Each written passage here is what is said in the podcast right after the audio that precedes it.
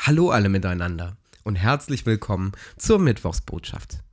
Ich bin Paul Hector, Theologiestudent aus Bonn und darf diese Ausgabe der Mittwochsbotschaft für Sie gestalten.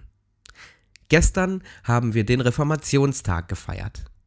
Am Reformationstag erinnern wir uns daran, dass vor etwas mehr als 500 Jahren, nämlich am 31. Oktober 1517, Martin Luther seine 95 Thesen an die Tür der Schlosskirche zu Wittenberg genagelt hat.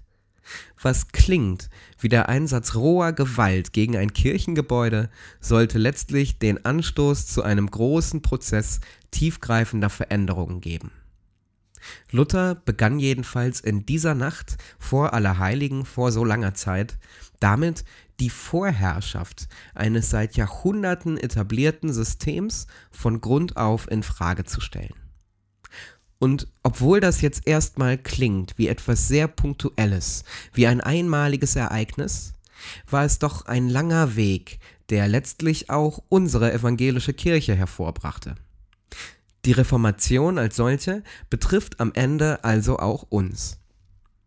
Der Reformationstag mag heute vielleicht vor allem wegen des Brauchs rund um das irische Halloween bekannt sein, aber dennoch meine ich, ohne Halloween jetzt zu verteufeln, dass wir aus seiner ursprünglichen Bedeutung doch auch für uns noch etwas mitnehmen können. Luther hat damals den Weitblick besessen, altbewährtes neu zu denken. Er hat sich nicht damit zufrieden gegeben, einer Lehre zu folgen, bloß weil man das eben schon immer so gemacht hat. Schließlich hatte er dann noch den Mut, seine Ideen öffentlich zu machen und unter Erduldung aller damit verbundenen Konsequenzen zu verteidigen, sei es in Gesprächen oder Schriften oder wo auch immer. Natürlich soll das jetzt nicht heißen, dass die Person Martin Luthers nur positiv zu bewerten ist. Und ich will sie auch nicht dazu bewegen, sich den Hammer zu schnappen und 95 Zettel an die Glastür der Christuskirche zu hämmern. Vielmehr möchte ich Sie dazu ermutigen, bei den Missständen, die Sie im Großen oder Kleinen Ihres eigenen Lebens sehen, nicht zu schweigen.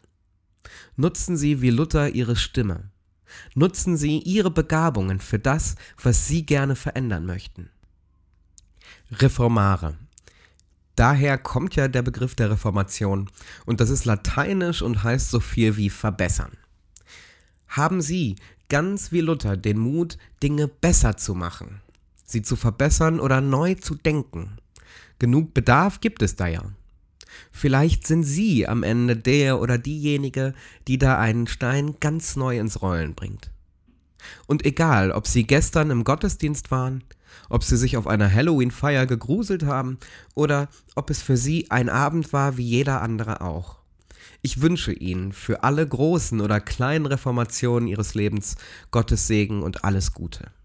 Bleiben Sie behütet. Ihr Paul Hector.